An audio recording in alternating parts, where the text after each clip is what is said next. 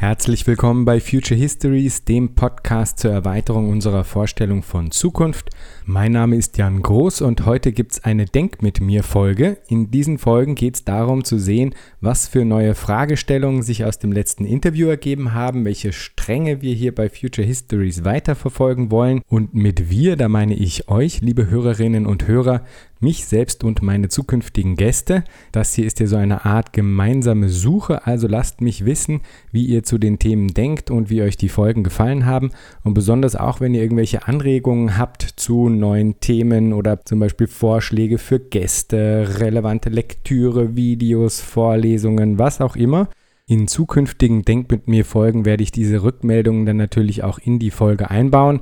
Während ich diese Folge hier aufnehme, ist der Podcast ja noch gar nicht offiziell gestartet. Schreibt mir auf Twitter unter Hashtag Future Histories oder auf Reddit in unserem Subreddit. Da gibt es einen Post zu jeder neuen Folge und ihr könnt dort kommentieren oder per Mail an future underscore histories at protonmail.com. Und wenn ihr den Podcast noch darüber hinaus unterstützen möchtet und schon immer mal einen Think Tank ins Leben rufen wolltet, dann schaut doch bei patreon.com-future histories vorbei.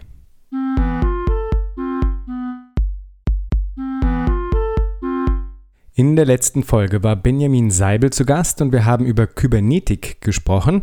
Wenn ich dabei war, die Kybernetik, das war eine Universalwissenschaft, die in der Mitte des letzten Jahrhunderts angetreten ist mit der Behauptung, also unter anderem mit der Behauptung, Mensch und Maschine seien im Grunde beides informationsverarbeitende Systeme, die nach ein und derselben Logik funktionieren. Ein altprägsames Beispiel ist da, dass die Kybernetik zum Beispiel zum ersten Mal das menschliche Gehirn als eine Art Computer gedacht hat und auch modelliert hat, mit allen Implikationen, die das dann mit sich bringt. Benjamin Seibel bezeichnet die Kybernetik auch als eine Vorläuferwissenschaft dessen, was man heute Digitalisierung nennt.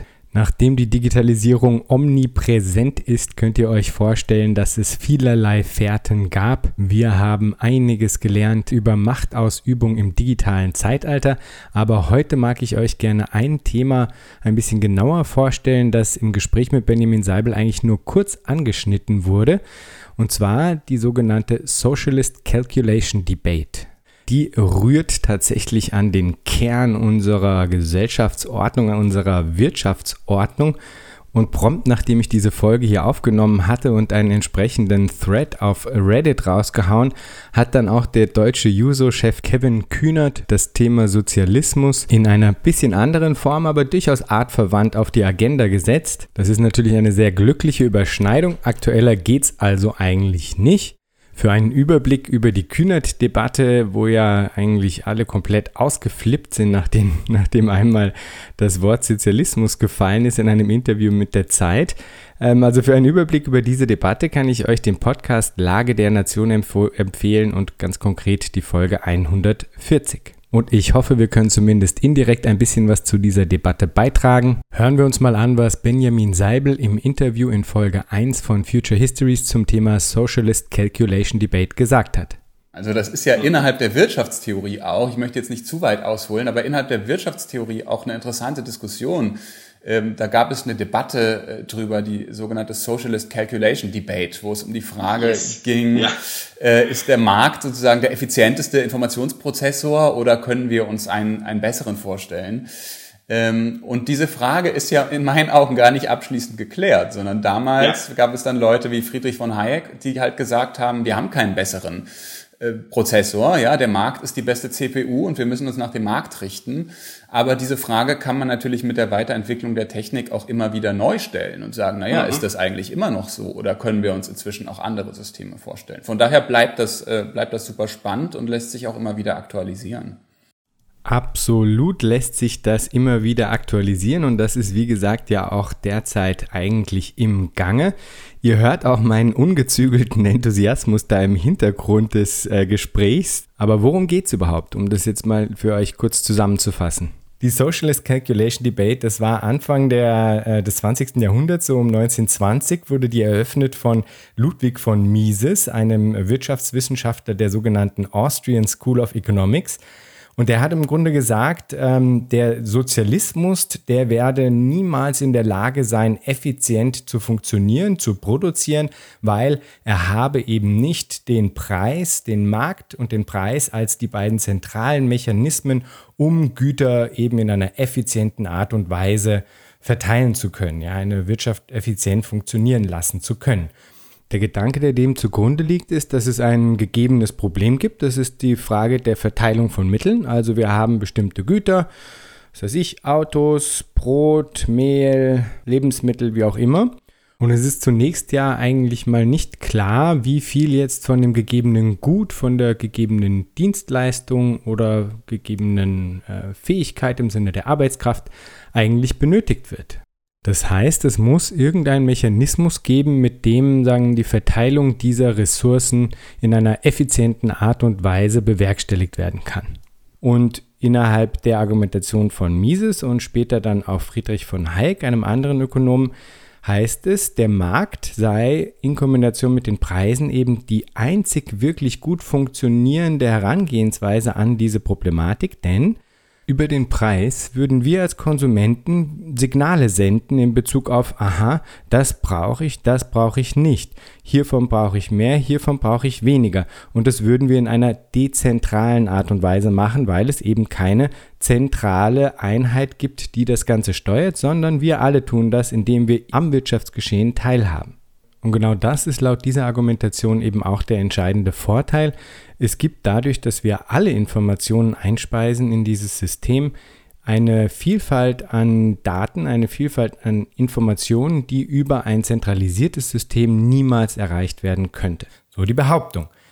Die sozialistische Planwirtschaft, die habe diesen Mechanismus nicht und deswegen müsse sie eigentlich immer unterhalb der, der Möglichkeiten bleiben. Das ist der Umkehrschluss, den Ludwig van Mises dann wiederum in Bezug auf den Sozialismus gemacht hat. So, und warum interessiert mich das jetzt so? Ja, das ist unglaublich relevant insofern, als dass diese Argumentationslinie eine Art von Grundfundament für auch heutige Formen des Wirtschaftens ist. Also wenn heute vom Markt gesprochen wird, dann wird vom Markt auch gesprochen als ein sagen, eine Instanz, die in der Lage sei, gutes Handeln zu bewerten. Also richtiges Handeln wird sagen vom Markt belohnt und falsches Handeln wird vom Markt bestraft. Das ist eine, eine Form des Denkens, die sich ganz, ganz, ganz, ganz tief in unsere Gesellschaft eingeschrieben hat. Man könnte fast schon sagen, dass das zu einer Art von Naturphänomen erhoben worden ist, aber es gilt natürlich festzuhalten, dass es sich hierbei um einen Mythos handelt. Das heißt, es ist vor allem in erster Instanz mal ein Narrativ, ein gut funktionierendes Narrativ, das bestimmtes Handeln rechtfertigt und legitimiert. Und man muss sagen, und das ist auch ganz wichtig, dass das festgehalten wird, tatsächlich, es gibt ja bestimmte Dinge, die über Marktmechanismen gut geregelt werden können. Aber es gibt natürlich auch vielerlei Dinge, die absolut gar nicht gut über Marktmechanismen geregelt werden können. Und ein riesengroßes Problem an dieser Konzeption des Preises und des Marktes als ein, sagen, allumfassendes Informationsmittel für wirtschaftliches Handeln ist, dass da ja diese, ähm, äh, diese Vielfalt an Welt, diese Vielfalt an menschlichen Emotionen, an menschlichem Leben, an menschlicher Gesellschaft, an menschlicher Sozialität auf ein Informationsmittel hinuntergedampft wird auf den Preis. Aber es können ja ganz viele Dinge absolut nicht in, äh, in, in Geld irgendwie dargestellt werden. Sie werden es trotzdem und dabei gibt es natürlich absolute Übersetzungsprobleme insofern, als dass entscheidende Merkmale äh, menschlichen Handelns äh, da einfach dann über Bord geworfen werden und nicht in diesem Informationsträger enthalten sein können. Und zwar Grundsätzlich nicht. Ja, es ist nicht möglich. Und es gäbe jetzt unglaublich viele verschiedene Anmerkungen noch dazu, inwiefern der Markt äh, defizitär ist oder im real gelebten Kapitalismus Situationen erzeugt, die mehr als suboptimal sind, um nicht zu sagen katastrophal. Das würde aber jetzt wiederum auch auf eine Art an der Sache vorbeigehen, denn es ist leicht, diese ganzen Fehler äh, ähm, aufzulisten und äh, mit dem Finger darauf zu zeigen. Und das sollten wir definitiv auch tun. Aber es braucht auch eine Alternative. Also wenn wir sagen, so wie das da rennt, ist scheiße, dann müssten wir eigentlich auch zumindest darauf hinarbeiten, ein ähm, Erklärungsmodell zu entwickeln, das Alternativen darstellt. Und genau das haben die Wirtschaftswissenschaftler und Theoretikerinnen in der Socialist Calculation Debate unter anderem getan. Es wird zur Socialist Calculation Debate dann eine gesamte Folge geben mit entsprechendem Interview, aber ich mag zumindest zwei unterschiedliche Herangehensweisen hier kurz skizzieren. Zum einen haben manche Vertreterinnen gesagt, nein, es stimmt überhaupt nicht, wir können Märkte durchaus auch in einem sozialistischen Wirtschaftssystem zum Einsatz bringen, um diese informationsgenerierenden Prozesse sagen, zu nutzen. Der entscheidende Unterschied läge dabei dann vor allem in den Besitzverhältnissen. In dieser Konstellation gäbe es dann eine klare Ausrichtung auf genossenschaftliche Modelle, auf die Vergemeinschaftlichung der Produktionsmittel und dann in weiterer Instanz natürlich auch die Vergemeinschaftlichung der Profite. Die anderen haben wiederum gesagt, okay, Märkte in dieser Art und Weise, wie sie da zum Beispiel von Mises eben skizziert worden sind, als sagen diese ja scheinbar äh, quasi allwissenden Orakel für die Verteilung von Mitteln. Ähm, diese wären eigentlich letztlich doch unterlegen gegenüber einem technizistischen Ansatz, muss man eigentlich sagen. Also einem Ansatz, der eigentlich auf einer Berechnung, auf einer computergestützten Wirtschaft beruht. Ich stelle dazu jetzt einfach mal eine Hypothese in den Raum, die ich auch schon auf Reddit gepostet habe. Und zwar die Frage, inwiefern man heute vielleicht sprechen könnte von einer kybernetischen Planwirtschaft in Zeiten ihrer technischen Machbarkeit.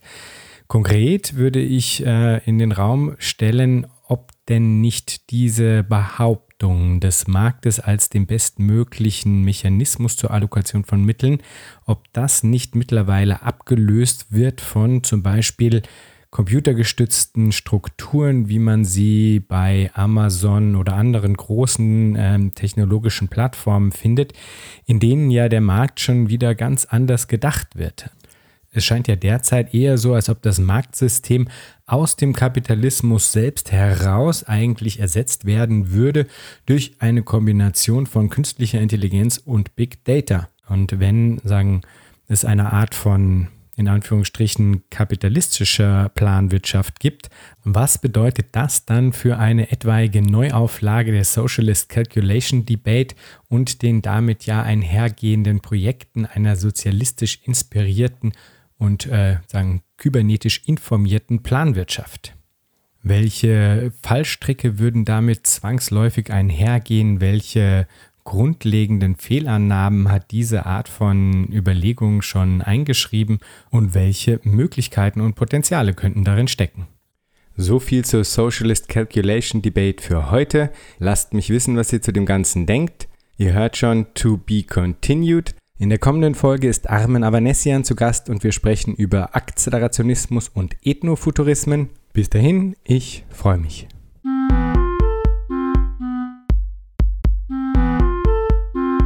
Das war Future Histories für heute. Vielen Dank fürs Zuhören. Shownotizen und vieles mehr findet ihr auf www.futurehistories.today. Diskutiert mit auf Twitter unter dem Hashtag Future Histories oder auf Reddit. Lasst mich wissen, was ihr zu dem Ganzen denkt und wie euch diese Folge hier gefallen hat. Unbedingt gut bewerten auf allen Podcast-Plattformen, die ihr nutzt. Für unsere Patreon-Unterstützerinnen und Unterstützer gibt es auf www.patreon.com-futurehistories vieles an Zusatzmaterial.